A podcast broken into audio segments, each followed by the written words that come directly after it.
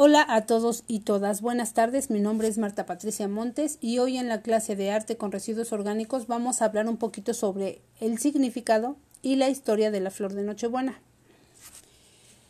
La flor de Nochebuena es sin duda la flor más bella del mundo.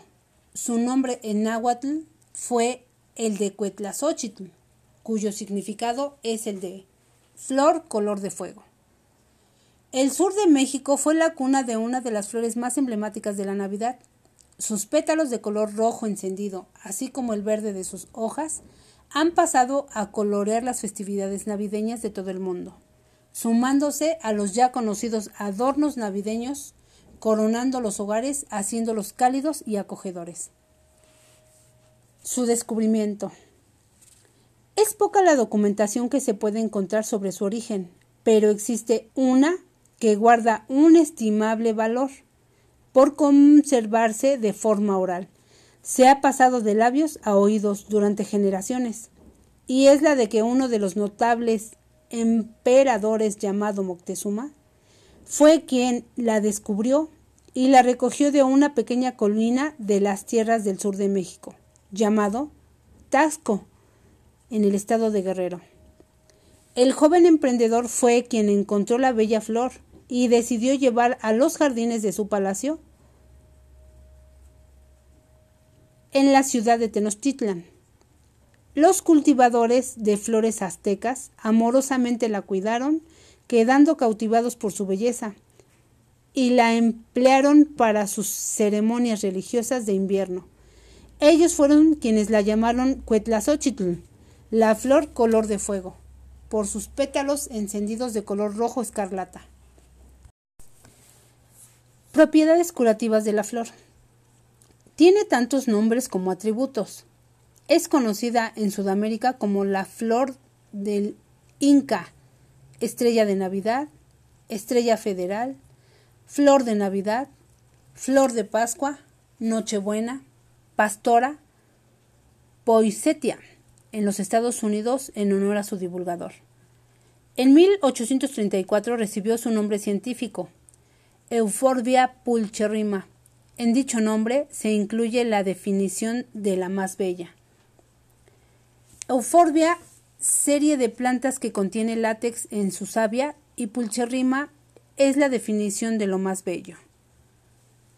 En la clasificación de plantas creada por los médicos aztecas y recogida por el fraile Bernardino de Sahagún, mencionaba varias propiedades de la noble planta así como de la flor. Entre ellas, la leche se utilizaba para curar infecciones cutáneas, heridas, hinchazones generados por picadura de gusanos, afecciones respiratorias, anginas o tos. En las mujeres, la infusión de sus hojas era utilizada para aumentar la cantidad de leche, entre otras aplicaciones.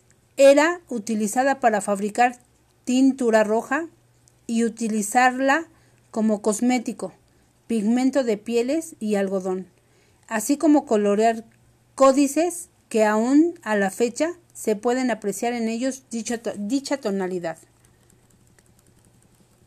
El origen del nombre de la flor Nochebuena. La flor de pétalos color de fuego recibió el nombre de flor de Nochebuena o flor de Pascua en el siglo XVII por monjes franciscanos que utilizaban para adornar los altares de, las de los primeros templos. Las procesiones conmemorativas de la Navidad y la fiesta de Santo Pesebre, hoy muy arraigada en la localidad de Tasco Guerrero, porque es de las pocas plantas que florecen en invierno y climas fríos. Su llegada a Europa fue en el siglo XVII, que fue llevada a Europa por su belleza y aceptación. En el siglo XIX, de acuerdo con algunos historiadores, comenzaron a utilizarla en el Vaticano. La flor formó parte del ornato de los templos religiosos, en las fiestas navideñas, y se sabe que la Basílica de San Pedro fue adornada con Cuetlazochitl la noche del 24 de diciembre de 1899 provocando la admiración de todos los visitantes por la belleza de la misma. Poinsettia, el divulgador que la hizo famosa, Joel R. Poinsettia, quien fue embajador de Estados Unidos en México de 1825 a 1829, tuvo predilección por esta planta. Se la llevó a los Estados Unidos donde le dio su apellido llamándola Poinsettia. Y fue así como se le conoció en los Estados Unidos y algunos países de Europa, donde dicho diplomático la envió como presente diplomático. Poinsett era amante de la botánica. Admiró tanto la flor que cuando la conoció en su estancia en México, se la llevó para estudiarla y adaptarla a las regiones frías de California del Sur, particularmente en Charlestonville.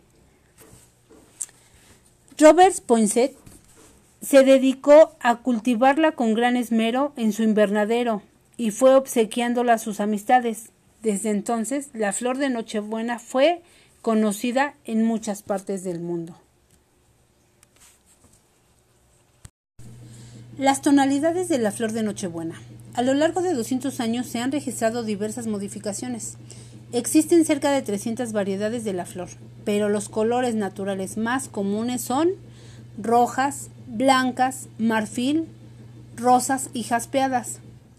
De entre las variedades más comercializadas se encuentran las nochebuenas Freedom, Cortés, Sonora, Peter Star, Millennium, Galáctica, Red Diamond, Silver Star, Da Vinci y Lemon Snow. Cuidados de la flor de Nochebuena. La planta de Nochebuena es muy delicada y requiere de ciertos cuidados para que luzca increíble por mucho más tiempo. Cuando compras una flor de Nochebuena debes fijarte que no tenga demasiadas flores maduras. Evita las que tengan tallos rotos o podridos y examina la base. Asegúrate de que esté bien enraizada. Este tipo de plantas se adecua perfectamente tanto a interiores como a exteriores. Resiste temperaturas de hasta menos 2 grados centígrados. Algunos consejos que nos dan son, sitúa la planta lejos de las corrientes de aire. No la expongas directamente a los rayos del sol. Es una flor que necesita mantenerse húmeda. Se recomienda regarla dos veces por semana si está en exterior y una si se encuentra en el interior. Para que no le salgan manchas a las hojas, evita rociarlas con agua. Cuando las hojas empiecen a recobrar su color verde en febrero o marzo, poda la planta para dejarla aproximadamente a 20 centímetros. En unas semanas tendrás retoños con los que podrás decorar tu hogar a fin de año cuando recobren su color rojo. Las dos épocas en las que se tienen que abonar son febrero-marzo usando abono de crecimiento y octubre-noviembre cuando su abono específico es para floración. Si tienes gatos o perros en casa, mantén esta planta totalmente alejado de ellos. La ingestión de la planta puede ser mortal para ellos. Muchas gracias, esperemos que esta información les sea útil. Hasta luego.